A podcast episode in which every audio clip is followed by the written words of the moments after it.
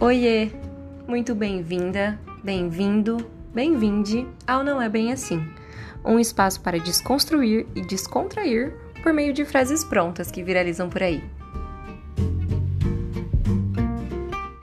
Quase todas as vezes que eu escuto uma mulher dizer que não quer ser mãe, alguém ao redor responde: Ah, mas isso é agora que você é jovem, uma hora o instinto materno fala mais alto, você vai querer, você vai ver. E pode ser mesmo que essa mulher mude de ideia ao longo da vida. E pode ser que não. A única certeza que dá para ter diante disso tudo é que a gente precisa parar urgentemente de deslegitimar as vontades das mulheres e também de incutir necessidades delas.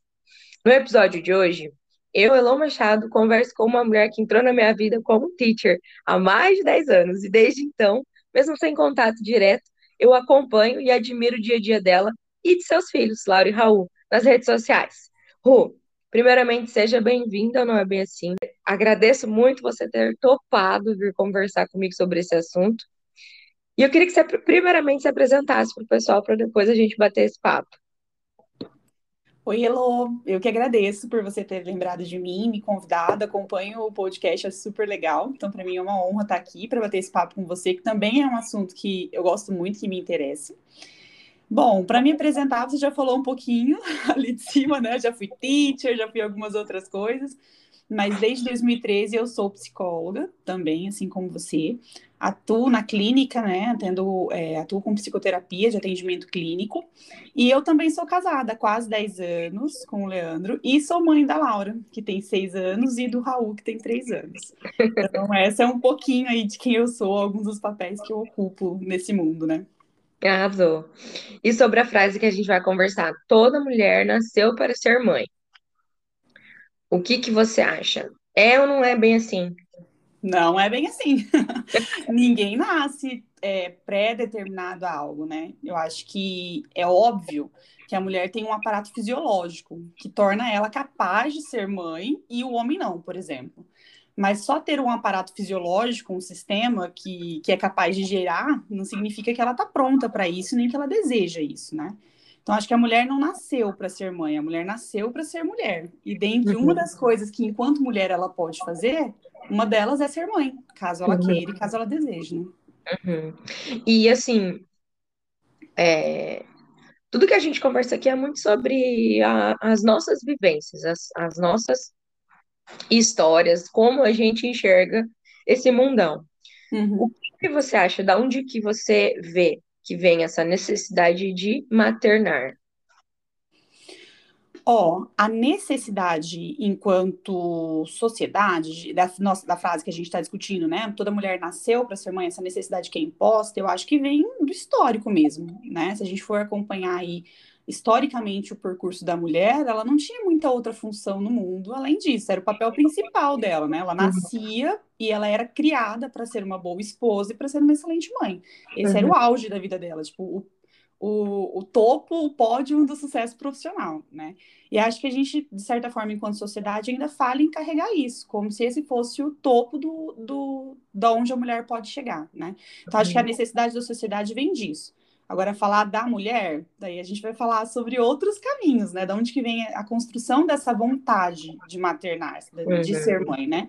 Mas acho que essa da, da frase mesmo, né? A mulher nasceu para ser mãe, acho que vem desse histórico, em que a mulher não ocupava outros espaços, né? Era, era isso, assim, a gente vê esses filmes de época, quando a gente estuda sobre a história da mulher, era isso, nascia uma menina e nascia uma dona de casa, uma excelente esposa, uma mãe. Já era colocado para ela como, como função principal, né? Total, eu acho que é muito histórico também. E é, é uma, uma coisa que eu falei no episódio com a Carol Pera, que eu gravei do Dia das Mães mesmo, sobre isso de se não for mãe, sobram lugares muito marginalizados para a mulher na sociedade, né? Hoje em dia não mais, não estamos mais uhum. falando de hoje, né? Mas estamos falando de um histórico que a gente ainda reproduz.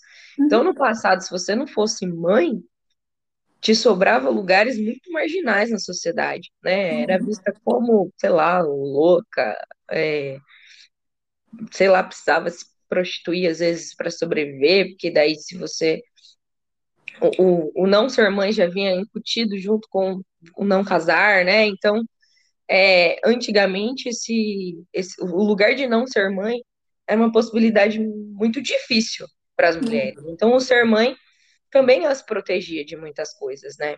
Uhum. E aí, com o tempo, aí, com todas as lutas feministas mesmo, né, a gente foi alcançando esse lugar de posso escolher ser mãe.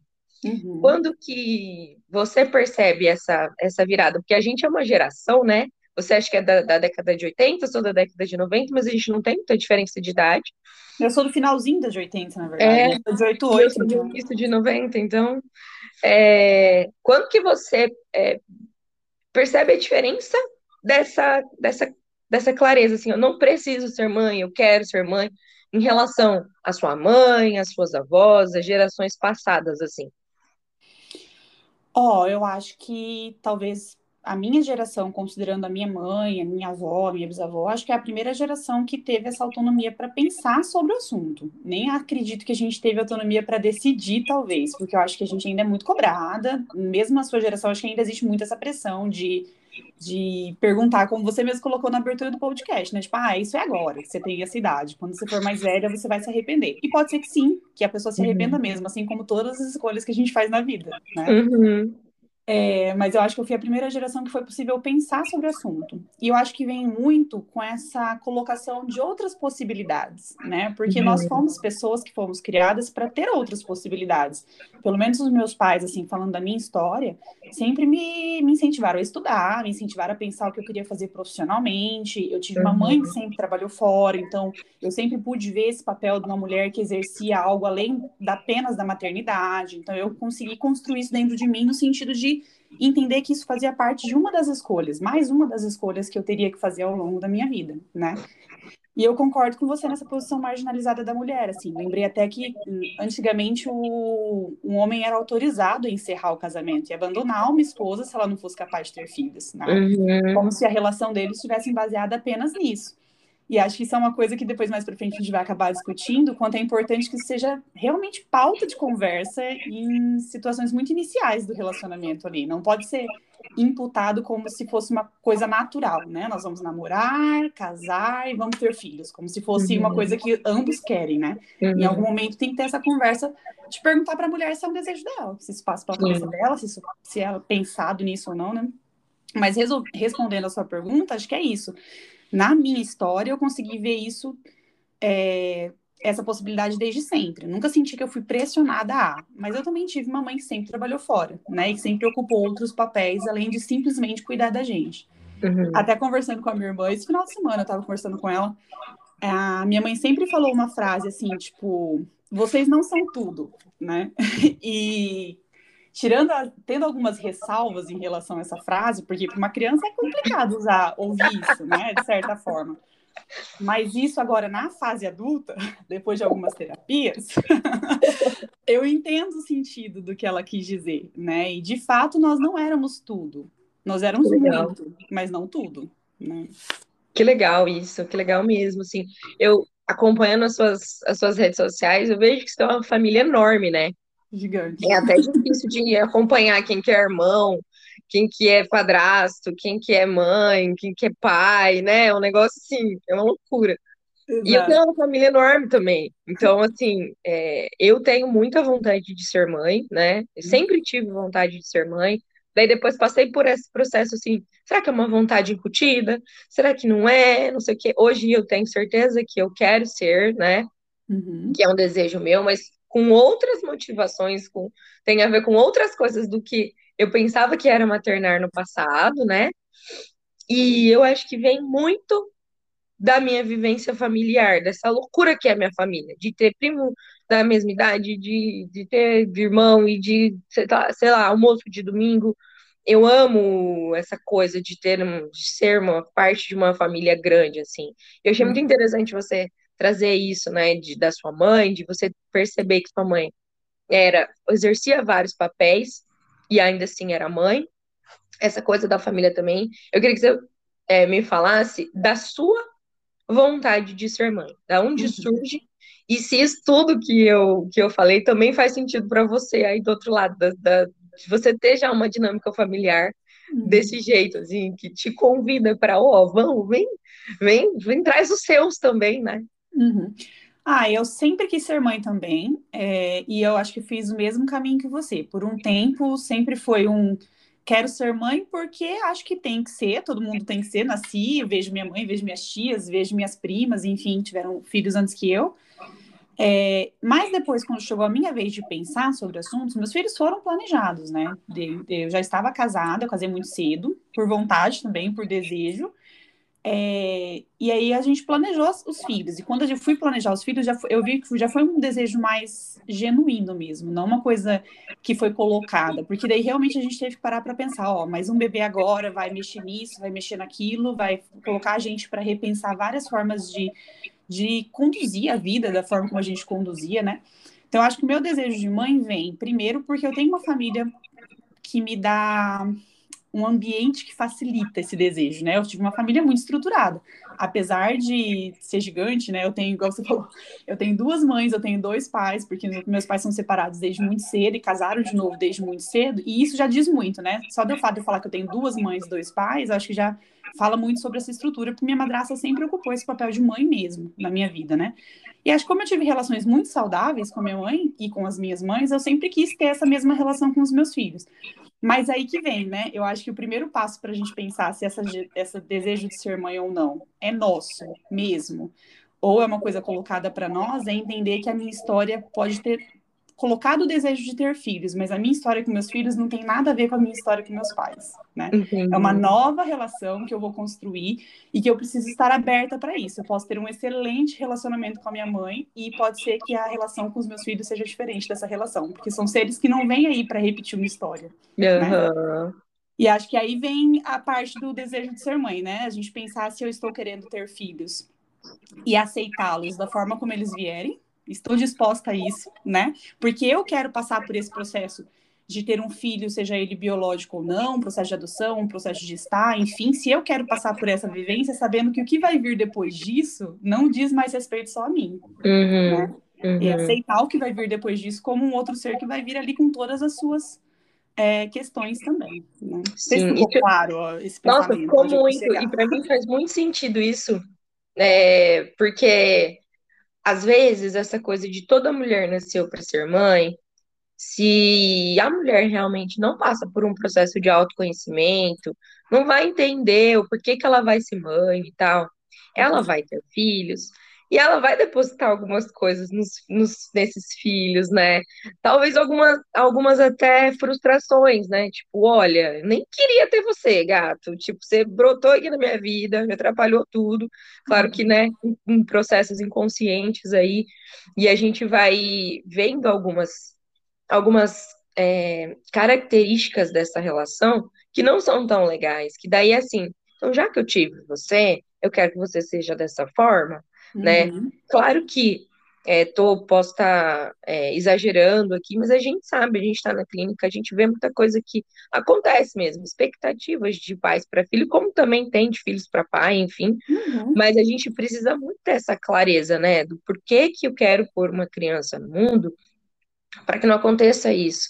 Porque a criança não pediu realmente para nascer, ela está ali, é um, ela é um ser em desenvolvimento, ela vai depender desse pai, dessa mãe, desse meio para se desenvolver.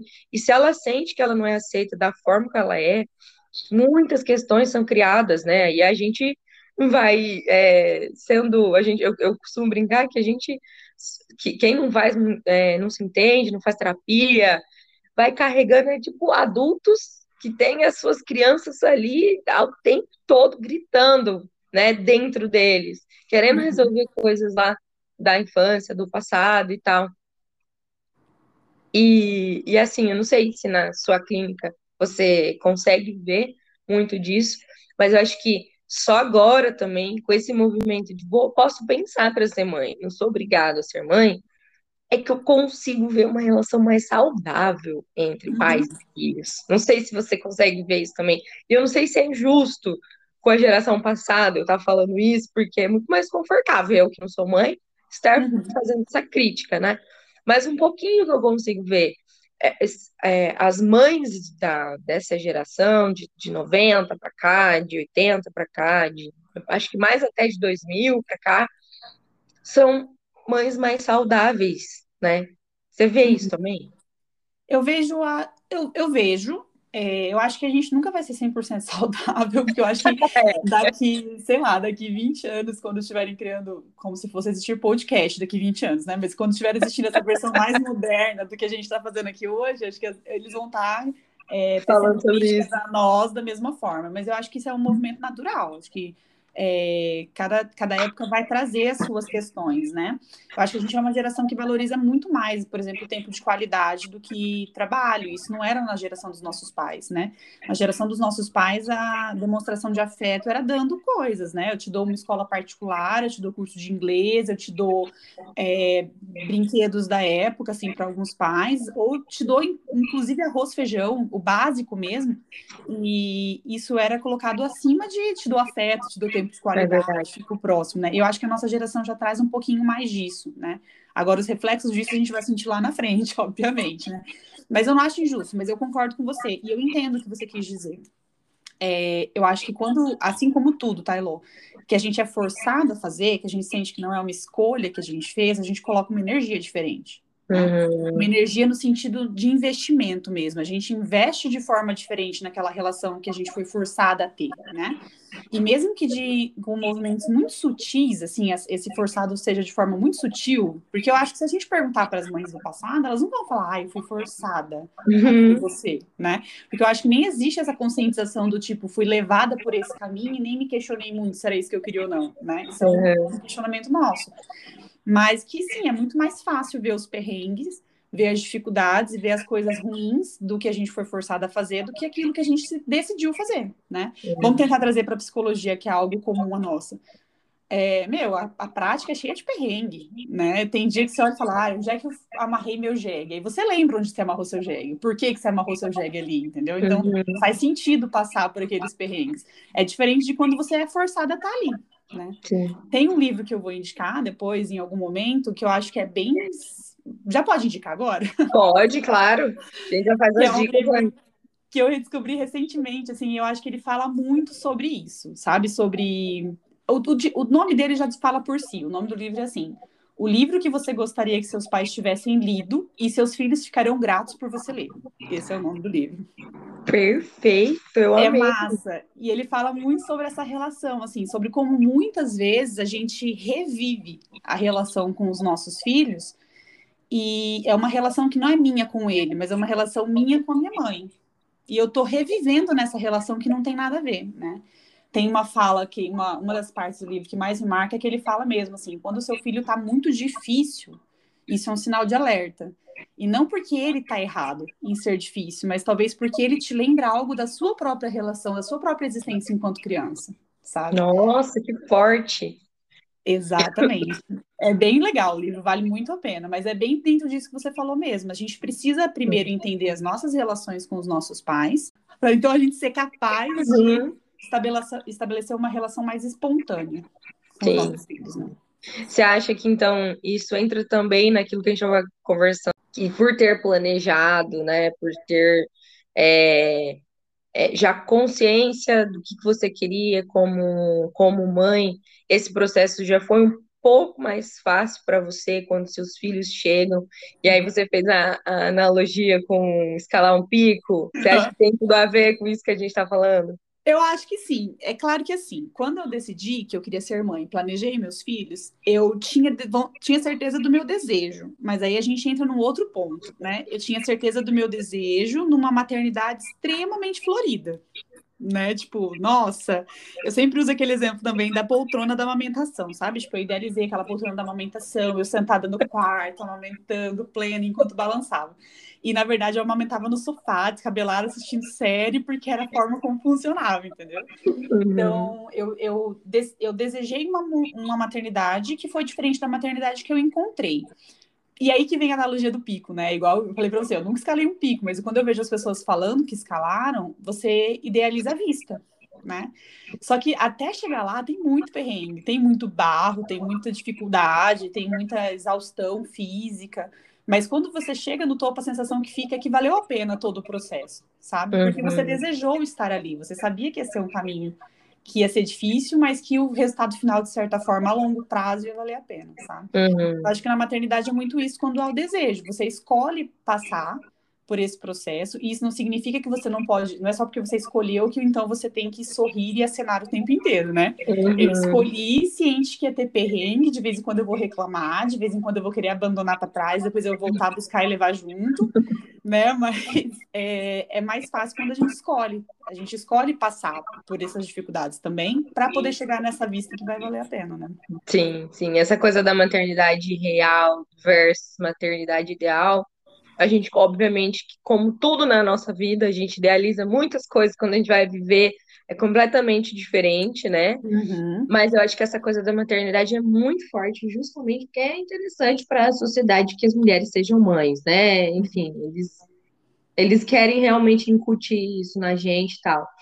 É, eu queria que você falasse um pouquinho dessa coisa ideal e dessa coisa real na sua história, porque eu né? Sou uma pessoa que nasci muito noveleira. Então, assim, a minha maternidade é, ideal era aquela coisa da mãe carinhosa, sabe? Da mãe perfeita, mãe melhor amiga, Uhum. a mãe que, nossa, acolhe, ai, minha filha, isso, eu amo minha filha, tal, tal, tal.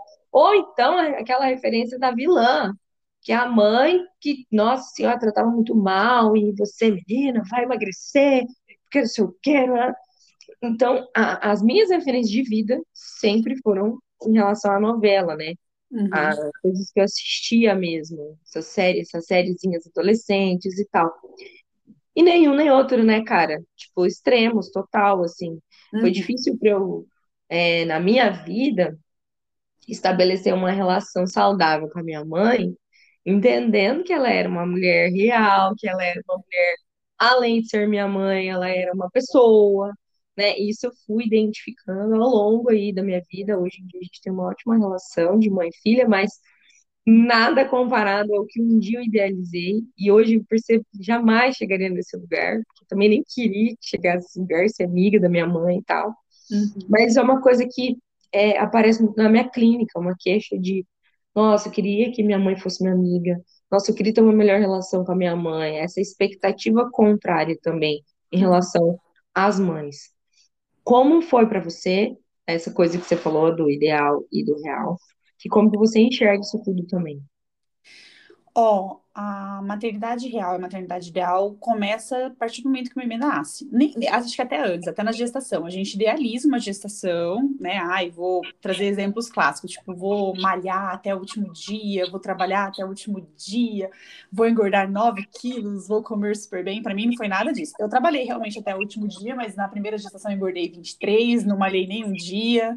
E foi que. E aí a gente começa a descobrir que é exatamente isso. A gente pode até idealizar, porque eu acho que isso é importante para a gente poder construir um caminho para chegar em algum lugar, mas a gente tem que se permitir é, se frustrar durante o processo e entender o que é possível, sabe? Hum, Trazendo o exemplo do peso, por exemplo, não foi possível para mim engordar 9 quilos. Então, eu Uhum. precisei encontrar uma forma de administrar isso e pronto, né? Frente à minha frustração. E aí, quando o bebê nasce, já nasce outra questão também, né? Porque nasce um bebê real, que é completamente diferente do bebê que você idealizou durante os nove meses que ele estava com você, Uhum. né? Seja fisicamente, seja no comportamento, se- enfim. E aí a gente tem que ir lidando mesmo com essas frustrações do que é real e do que é ideal. É, uma coisa que eu fui aprendendo no meu processo como mãe, caminhando assim dentro disso, e aí eu trago uma teoria que daí eu vou puxar a sardinha para o meu lado, né, dentro da psicanálise, que faz sentido para mim, é esse conceito da mãe suficientemente boa. Hum, eu também amo, amo. Adoro. Então, assim, não é uma mãe perfeita, também não é uma mãe vilã, mas é uma mãe suficiente, sabe? E ela é suficiente quando? Ela é suficiente quando ela recebe esse gesto espontâneo do filho dela e dá para o filho o que o filho precisa, né? Uhum. Então, tentando trazer para questões da maternidade, assim, muito inicial. Não é aquela mãe que amamenta de três em três horas, porque é isso que o médico falou, que o pediatra falou, que a literatura falou. Mas é uma mãe que acolhe o choro do bebê e não importa se ele mamou há 20 minutos atrás. Eu dou de novo, porque é o que ele precisa. E é isso que a gente acaba fazendo no, a vida inteira para o filho, né? Uhum. Esperando o filho dar esse primeiro passo do que ele precisa e a gente fornecer o que ele precisa para que ele possa se desenvolver de forma saudável. Então, É, eu acho que esse tá o primeiro passo para desconstruir essa maternidade real, é, uhum. essa maternidade ideal, desculpa. Uhum. Não existe um ideal, existe uma dupla que vai construir uma relação juntas e que a todo uhum. momento um vai dizer o que precisa e o outro vai ver se é capaz de dar o que esse outro precisa também, né? Perfeito. E aí trazendo para o lado do filho, é, a gente idealiza nossos pais mesmo, é necessário que a gente faça essa, uhum. essa idealização por um tempo, e é necessário que a gente se frustre com eles por outro tempo, até para que a gente consiga se colocar nesse mundo de forma mais espontânea também, né? Então, uhum. é preciso ver a minha mãe falha, cheia de defeitos, para que eu também me aceite falha, cheia de defeitos. Para que eu, uhum. eu sempre brinco, assim, é um porre ser filha da Mulher Maravilha, porque eu só posso ser Mulher Maravilhazinha, não tenho outra opção uhum. pra mim, entendeu? Então, acho que esse processo de se frustrar com a mãe é muito importante. É claro que a gente está falando de relações saudáveis, tá, Elo? A gente está falando de frustrações simples, a gente não está falando de negligência, de falta de afeto, nada disso. Mas, de certa forma, é, se frustrar com esse que é idealizado também me permite viver relações mais reais, que eu acho que é esse caminho que você caminhou com a sua mãe e é o caminho que eu uhum. caminhei com a minha também. Em algum momento eu precisei ver ela falha, para eu me ver falha e ter uma relação mais saudável com ela e permitir ter uma relação mais saudável com os meus também. Né?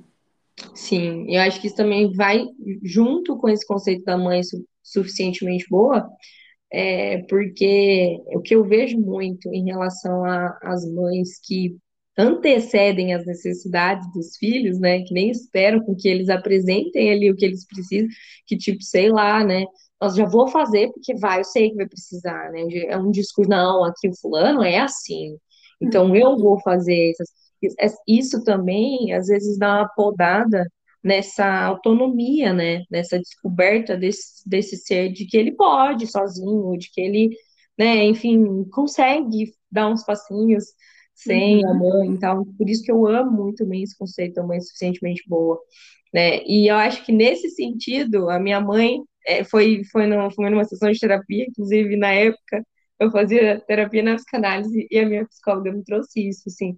E para mim fez muito, muito, muito sentido. Eu trabalho muito isso com os meus clientes, né? De olhar para essa mãe, olhar o que ela pôde fazer, o que ela pôde oferecer ali naquele momento. E, de novo, você lembrou de uma coisa importantíssima: relações saudáveis, não é. A gente não falando de, de, uhum. de, de, assim, negligências extremas, enfim, né? Casos de violência, que... não tem nada é. gente está falando de uma mãe que frustra um filho porque nem sempre dá o que ele quer, por exemplo. Né? Sim. Porque existe uma outra mãe que deseja, que é desejante Sim. em outras áreas também, né? Sim. E falando nisso, você tem alguma alguma regra, alguma cartilha que você mesma se desenvolveu para você como mãe, assim? Você tem algumas coisas que você não abre mão? Você tem algumas coisas que você bate pé, que assim, não, isso aqui não vai acontecer enquanto tal coisa, tal coisa, tal coisa. Uhum. Nossa, vou ter que pensar. Não, existem algumas coisas, né? É, hoje, na, na situação que eu tô hoje, na, no momento, eu coloquei algumas questões em relação à qualidade de vida, né? Eu faço muita questão de acompanhá-los, faço muita questão de ser presente. Então, eu faço questão de fazer tarefa junto, eu faço questão de acompanhar a escola muito de perto, eu sou aquela mãe que as professoras sabem meu nome, porque eu tô sempre querendo saber o que tá acontecendo, sabe? É, eu sou, eu faço questão de cuidar da alimentação deles, então sempre que eu posso eu gosto de cozinhar, eu gosto de cozinhar com eles, de ter tempo de qualidade com eles. Então hoje, eu, hoje se existe alguma regra hoje no momento para mim, é que eu faço questão de organizar os meus outros desejos, as minhas outras partes para dar esse tempo de qualidade para eles, né? Então hoje, por exemplo, eu trabalho a parte da tarde na grande maioria dos dias, porque de manhã eu tô lá, de manhã a gente faz café da manhã junto, a gente faz tarefa junto, a gente assiste um desenho junto, brinca de alguma coisa, a gente fica junto, né? Uhum. É, então, eu acho que se tem uma regra para mim na relação, é isso, que eu vou estar sempre presente para eles. Acho que é isso que eu não abro mão, né? Se tivesse falar para mim assim, olha, você vai trabalhar numa outra cidade, vai voltar final de semana, eu não aceitaria, porque eu quero uhum. estar presente. Então, acho que essa é a única regra, que daí todas as, as outras coisas se ajeitam nisso. Eu quero ser uma mãe presente na vida deles, né? Uhum. Acho que é Perfeito. isso. Perfeito. Eu quero, eu quero te fazer uma pergunta. Né? O que, que você uhum. acha sobre o gerar, sobre o parir e sobre o amamentar. São coisas assim é, essenciais para que uma mulher se sinta realmente mãe.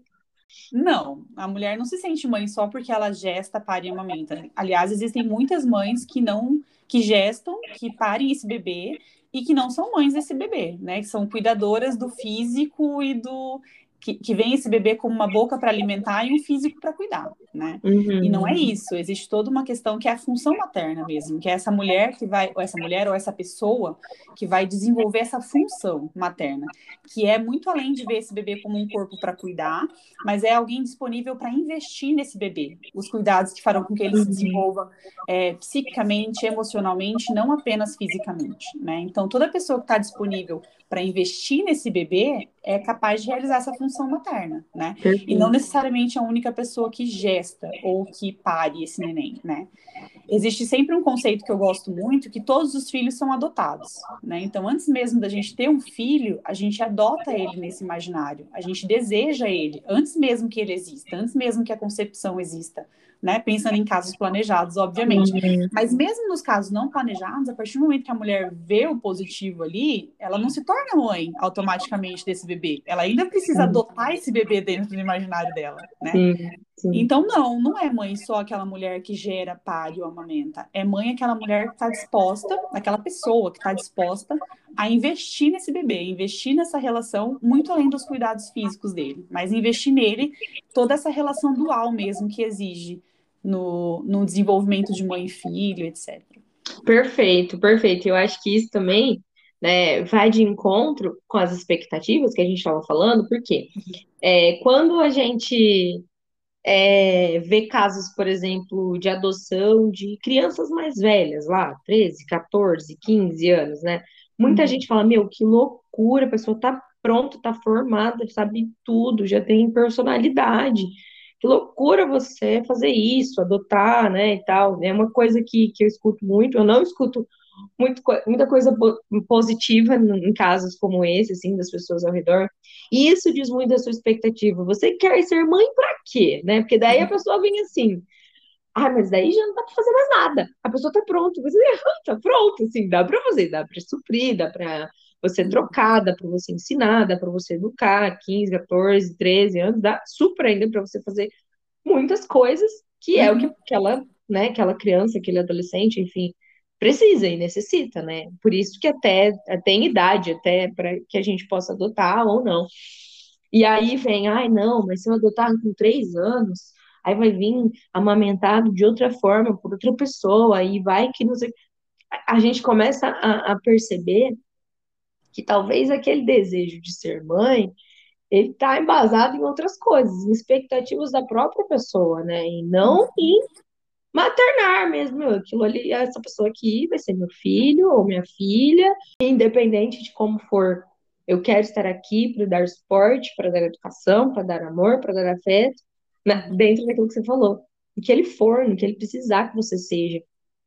É, então, eu acho que essa coisa da adoção, que vem muito forte, que a gente vê muitos preconceitos mesmo com isso, de, de pessoas falando assim, nossa, até a psicologia fala que não sei o quê. Não tem nada disso, gente. Eu acho que é, o, o, o preconceito vem muito desse, dessas expectativas tortas, entre aspas, que a gente tem. Por que, que eu quero ser mãe, então, se eu não posso pensar em adotar uma criança, sei lá, de 5 anos, e eu não fosse a mesma mãe de uma criança adotada de 5 anos, que se eu gestar e se eu parir, que, conceito, que, que coisa que está errado nessa, nessa percepção, da onde vem essa percepção. Eu acho que vai ser muito importante a gente se apegar no que é ser mãe para a gente, né? começar a desconstruir essas coisas que vêm de fora. E uhum. sim, muitas coisas que, a gente, que vêm de fora são importantes, né? Aqueles conselhos de mãe, de vó e tal, a gente vai escutar algumas coisas, a gente não vai escutar outras coisas, porque acho que acima de tudo, quem está nesse rolê é você e sua criança. Você sabe muito bem disso, né?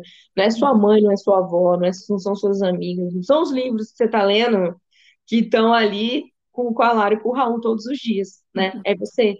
Então, eu acho que isso é muito importante, a gente começar a perceber o que, que significa isso tudo pra gente, né? Uhum. Aliás, se a gente tenta reproduzir é, fielmente o que a gente escuta, sem que a gente de fato se identifique com isso que a gente está reproduzindo, é, não seria você mesmo, né? A outra parte da relação sente que isso não é espontâneo, né? A outra parte da relação sente que isso não é genuíno, fica aquela barreira mesmo, aquela coisa que impede que você se vincule de fato com aquela outra pessoa, porque aquela outra pessoa não parece muito verdade, né? Tipo, uhum. é uma mãe que é muito rígida no que a teoria fala, né? Por exemplo, ah, é, meu filho nunca vai assistir TV, por exemplo, não vai assistir TV de forma alguma e pronto. E, e, muitas vezes ele vai assistir TV, gente. Você vai assistir TV com ele, vai ser uma delícia, entendeu? Uhum. Mas pode ser que isso afaste mesmo. Se você se mantém nessa posição e deixa de viver algumas coisas espontâneas da relação só porque alguém disse que tem que ser assim, uhum. é, te afasta de viver uma relação que faz mais sentido mesmo para você uhum. e para os seus filhos, né? Eu acho que isso é, talvez isso vem até de uma coisa que a gente estava conversando antes da gente começar a gravar, sobre essa nova versão da maternidade. Existia aquela maternidade romântica, né? Flor de rosa, balança de, é, poltrona de amamentação balançando. E agora parece que existe essa onda dessa maternidade péssima, tipo, pesada, horrível, difícil. Mas é porque, tipo, desculpa o termo, mas a maternidade está cagada de regras. Uhum, e é isso que é pesado, né? É isso que é pesado. É, a gente tirou essa coisa do vamos ver a maternidade linda e vamos ver a maternidade péssima agora. E aí, às vezes, a mulher quer ver ela bonita, mas como a maternidade real agora é essa maternidade ruim, ela perde essa, essa espontaneidade com a relação ali, sabe? Então, a gente também tem que tomar esse cuidado de, assim como tudo na vida, entender que nada é 100% bom e nada é 100% ruim. E existe beleza no caos, né? Que eu acho que essa é a frase da maternidade. Tem beleza nesse caos, entendeu? Uhum. Tem, tem coisa boa nessa correria que a vida fica, sabe? E quando você falou sobre a adoção, enfim, é, pegando esse mesmo, esse mesmo pensamento, eu acho que sim, a maternidade tem que ser algo pensada individualmente primeiro. Porque enquanto mulher, ela vai mexer em muitas áreas da sua vida, né? Enquanto mulher, ela vai exigir que você saia se afaste de muitas funções, porque são necessárias mesmo nos meses iniciais ali daquela relação, você se afaste de tudo e se vincule com esse bebê, e depois esse retorno para essas outras funções é muito dolorosa, é muito complicada, também é cheio de, de, de culpa, de pensamento complicado, assim, para retornar. Então, a mulher precisa estar ciente disso, né, de que se ela uhum. decide ser mãe, ela também precisa entender que é uma doação, que é esse investimento, que vai ser importante nos primeiros meses, que seja realmente, ela esteja realmente dentro daquela relação, para que depois ela possa ir se afastando e ocupando os outros espaços novamente, né? Porque eu vejo muito disso também no momento agora. Há mulheres que têm filhos e já se obrigam a, na semana seguinte, talvez já tá malhando de novo, já tá trabalhando de novo, e aí fica tudo muito pesado mesmo, tudo muito difícil, porque não é o momento, né? Não é o espaço para aquilo uhum, naquela hora. Uhum, uhum. Eu acho que o real tá, tá nisso mesmo, né? Da gente conseguir entender que é difícil, mas é possível, é uhum. difícil, mas é gostoso, é difícil, mas tem momentos incríveis. É, na verdade, eu acho que se a gente consegue estabelecer que você não precisa ser essa mulher maravilha, você consegue aproveitar muito melhor, né, a, uhum. é, as vivências. E, acho que, e eu tô falando de um lugar de não mãe, mas para minha vida também, de, de, uhum. de, tipo, tô aqui de boa na minha casa, eu não tô me cobrando para ser produtiva, cara, eu consigo, sei lá, até limpar a casa de uma forma melhor, né? Dou uma limpada, nossa, não preciso, mas eu quero, né? Uhum. Hoje aqui eu vou fazer de uma forma diferente tal. Então eu acho que entender que essa maternidade real não é a coisa, só coisas horrorosas, né? O real é bonito, o real com todas as relações, sei lá, você, com o seu namorado, com a sua namorada, com a sua mãe, com seu pai, você briga, você se entende, você ama, você troca, você troca afeto. Então, uhum. isso também acontece na, na maternidade, né? Uhum. E aí, eu acho que a gente, não sei se você conseguiu pensar em alguma coisa. Mas a gente trazendo aí a nossa conversa para a reestruturação dessa frase, é, eu só consegui pensar que toda mulher nasceu para ser o que ela quiser, né? Uhum. E eu e a uhum. Rogel até falando que, que a gente queria reestruturar para o lado da maternidade, que essa conversa está sendo sobre ser mãe, né? E, e sobre é, a possibilidade de ser mãe de uma forma legal, saudável, real. Eu não consegui, não veio nada na cabeça. Mas eu acho que o nosso papo resumiu muito isso, né? Eu acho é... que pode ficar essa questão do. A gente pode pôr uma vírgula, talvez, tá? Tipo, toda, nas... toda mulher nasceu para ser mãe, vírgula, se ela quiser. Né? Então, se ela quiser ser mãe, ela é capaz de assumir essa função é... e é capaz de realizar essa, essa, essa função mesmo de realizar esse papel, se ela quiser. Se ela quiser, ela nasceu para isso. Né? Uhum. Assim como a gente quis ser psicóloga e agora nascemos para isso, entendeu? Então, se a mulher quiser ser mãe, ela nasceu, ela está pronta para ser, né? Ela vai ter que trilhar um caminho ali, mas não necessariamente ela é condicionada a. Né? Perfeito. E dicas? Você pensou em alguma coisa fora aquele livro que você mostrou já pra gente? Ó, a primeira dica é façam terapia.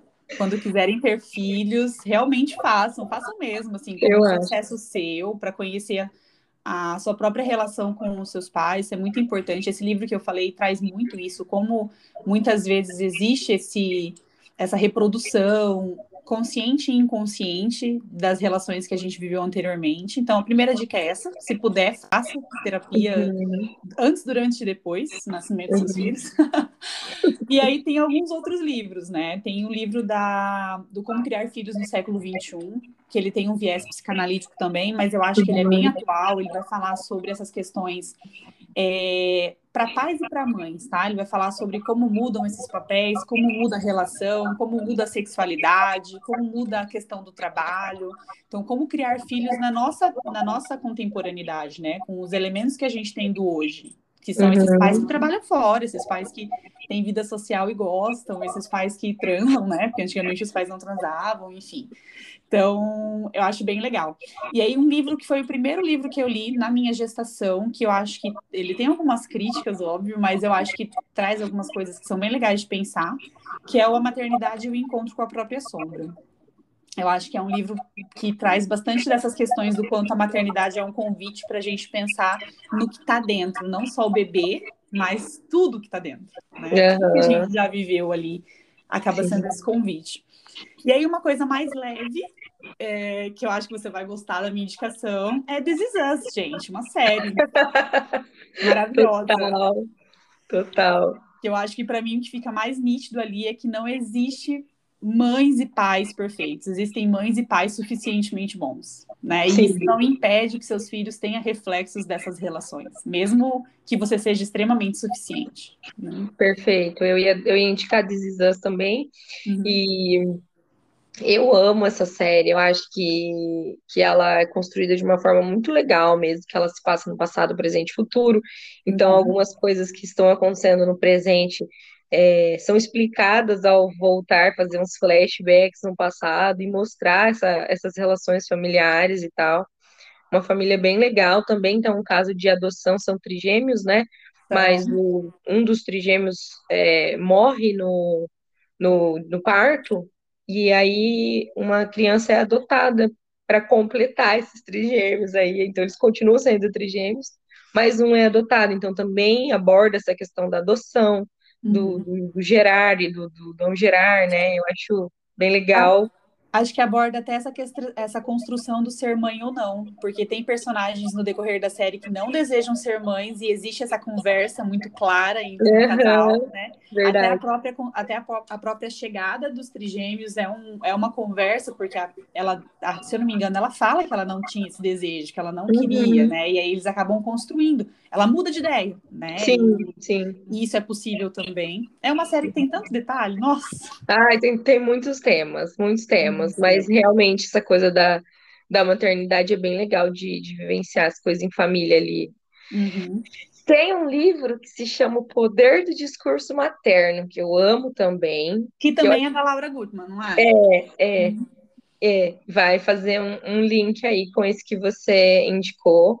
Uhum. Eu li faz um tempo, mas eu achei incrível também para construir essa percepção de maternidade. Acho que fez muita diferença quando eu li, para eu construir o que, que eu acredito sobre maternidade. E eu vou indicar de novo o podcast da Calcinha Larga, das uhum. meninas. Elas são incríveis, elas fizeram uma temporada só sobre maternidade. Tem várias temporadas lá, é de amizade, de. É, agora acho que eles estão falando de família, mas tem uma temporada só de maternidade. Eu acho que a forma como elas abordam a maternidade é muito legal, assim, elas têm uns uhum. quadros muito legais, de olha, isso aqui que eu tô fazendo é normal ou eu sou uma mãe de merda, né? tipo assim, e aí elas vão discutindo e como que a outra faz, como que a outra fez. E, e aquilo ali também, junto com o que eu te falei, que eu sinto de você, Ruder, dessa coisa leve, difícil, mas leve, uhum. é o que elas fazem também, sabe? Tipo, sei lá, meu filho tomou um resto de mamadeira azeda, e aí começou a vomitar, e aí eu comecei a rir, aí eu não sabia se eu tava sendo uma mãe de merda porque eu tava rindo, uhum. e aí eu fui ajudar e tal, e eu falei, cara, eu acho que eu, eu vou ser essa mãe, então eu comecei a a, a me sentir autorizada a ser quem eu sou também, dentro, talvez, de uma maternidade. Então, eu acho muito importante a gente entrar em contato com essas coisas. Uma, se você já for mãe, para você entender como outras pessoas são mães, uhum. e ver se tem alguma coisa ali que você pode acrescentar na sua história. E outra, se você não for, para você aprender algumas coisas e, e se autorizar também, uhum. né? Então, eu amo calcinha larga, tá aí de novo a, a dica. A indicação. Que é isso. Antes da gente finalizar, eu tenho uma coisa que eu queria perguntar que esqueci de perguntar. Então, foda-se, qualquer coisa eu corto e coloco lá pro início da nossa conversa. Tá é, como, foi, como foram seus partos? Como você decidiu se ia ser normal, se ia ser cesárea, o que você queria, o que aconteceu? Fala um pouquinho disso, porque eu acho que isso também é uma parte bem interessante da maternidade, né? O parto. Sim. Meus partos foram talvez a, a parte mais marcante dessa construção da frustração, da idealização e da frustração, eu acho. Olha, como foi importante eu ter perguntado. Sim, porque assim, eu idealizei partos, né? Eu, sempre, eu quis ter parto normal dos dois, era um desejo meu, por conta do, do que eu havia estudado. E isso eu acho que é uma coisa importante de falar. Teve uma, uma das perguntas ali que eu tinha lido é se existe instinto materno. E eu acho que não existe, eu acho que existe preparação, né? Não existe instinto, existe investimento, né? Então, a partir do momento que eu decidi ser mãe, eu não fiquei falando assim, ah, vamos ver o que vai ser. Não, eu vou estudar, eu vou conhecer, eu vou pensar quais são as melhores possibilidades, enfim. E para mim, a melhor possibilidade, que mais combinava comigo, eram os partos normais. Então, eu quis muito. A Laura nasceu com 41 semanas e 5 dias. Faltava dois dias para ela fazer 42 semanas, que até dos, dentro dos mais humanizados dos médicos é o tempo limite que existe ali para esperar um parto normal. E foi um trabalho de parto longo, eu tava com muito medo, tava muito receosa, então eu acabei pedindo a cesárea em um determinado ponto e ela nasceu de cesárea. E isso foi muito difícil para mim, porque daí eu ficava pensando, nossa, olha, eu desisti, eu pedi cesárea, eu, né, eu não fiz o melhor que existia para ela. E tá aí, saudável, seis anos, linda, maravilhosa, incrível e uhum. deu tudo certo, né? Uhum. E aí, quando eu engravidei do Raul, dois anos depois que a Laura nasceu, eu pensei, agora vai agora sou eu que mando nisso aqui, vai acontecer o parto normal do Raul. E o Raul nasceu com 40 semanas. A gente acabado de completar 40 semanas, eu cheguei a 7 centímetros de dilatação, tipo, quase.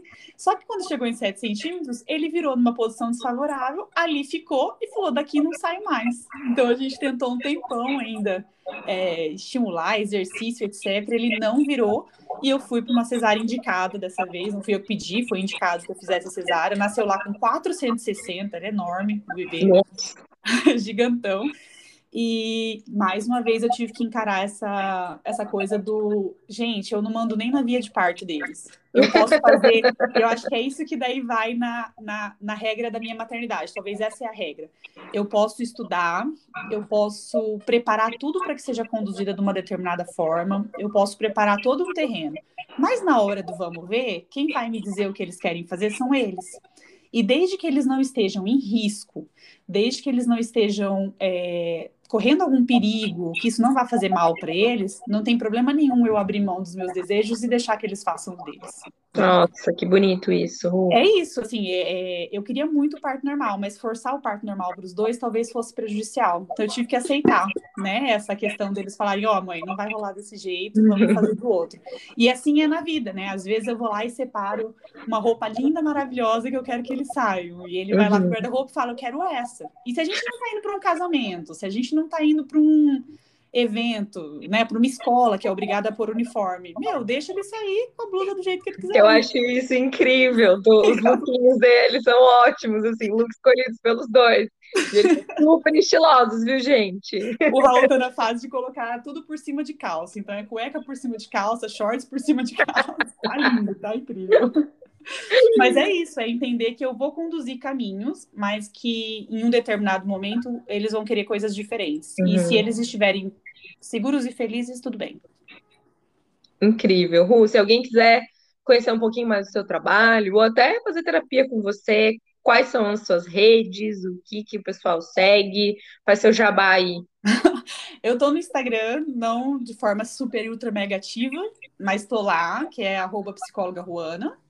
E daí lá no Instagram também tem um link pro meu WhatsApp, quem quiser falar direto comigo no WhatsApp, a gente marca uma primeira sessão, se conhece, verifica se é possível continuar ali num processo. Mas na rede social mesmo eu tô no, no Instagram, arroba psicóloga Ruana. Ruana com RH, R-H-U-A-N-A. Arrasou. Obrigada por ter Obrigada batido esse papo comigo. Que venham os próximos sobre outros temas, com certeza. A gente tem bastante ideia para trocar. É, falei para a Ru que, que eu escolhi ela para bater esse papo comigo justamente porque é, eu me identifico muito com a forma como ela é, leva essa maternidade. Acho que a gente também tem histórias parecidas, né? Uhum. É, e, e aí eu vejo aquilo lá e eu falo, eu acho que eu quero sim uma Laura, um Raul, mais até para minha vida. Eu não, meu foi só os dois e chega. Não sei como vai ser por aqui, mas você me faz assim ter esperanças de que, de que é possível, né? De que pode ser legal, pode ser leve. E, e eu acho que por isso que eu quis trazer essa visão aqui também para vocês. Então é isso. Valeu. Eu, que agradeço, Elô. Primeiro por me convidar para bater o papo aqui com vocês, segundo por me ver com esses olhos tão carinhosos. Fico muito grata. Até a próxima, então, meu bem. Um beijo. Até mais, beijo.